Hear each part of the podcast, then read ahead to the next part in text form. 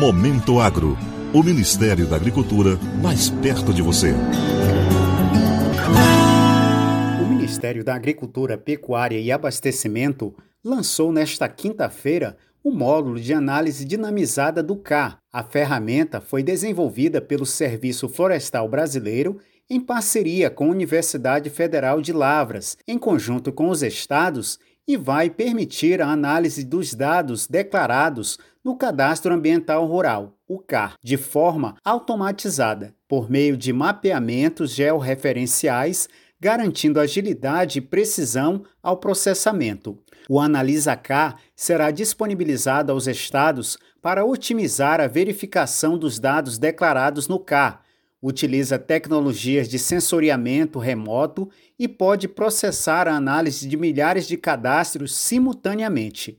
Com a ferramenta, os estados poderão qualificar a base de dados do Sistema de Cadastro Ambiental Rural, que já conta com mais de 6 milhões de registros. A ministra Tereza Cristina lembrou que a implantação efetiva do Código Florestal irá contribuir para que o crescimento da produção agrícola ocorra em sinergia com a conservação ambiental. Com o avanço do Código Florestal, mudaremos o paradigma agroambiental do nosso país, se Deus quiser. Nossa agricultura será reconhecida como exemplo de sustentabilidade, sendo um diferencial competitivo a nível internacional. Traremos segurança jurídica ao produtor rural e garantiremos a proteção ao meio ambiente, avançando também em agendas importantes como a recuperação florestal e o pagamento por serviços ambientais. O Amapá será o primeiro estado a ter o sistema implantado. O estado já possui os mapeamentos necessários para a implantação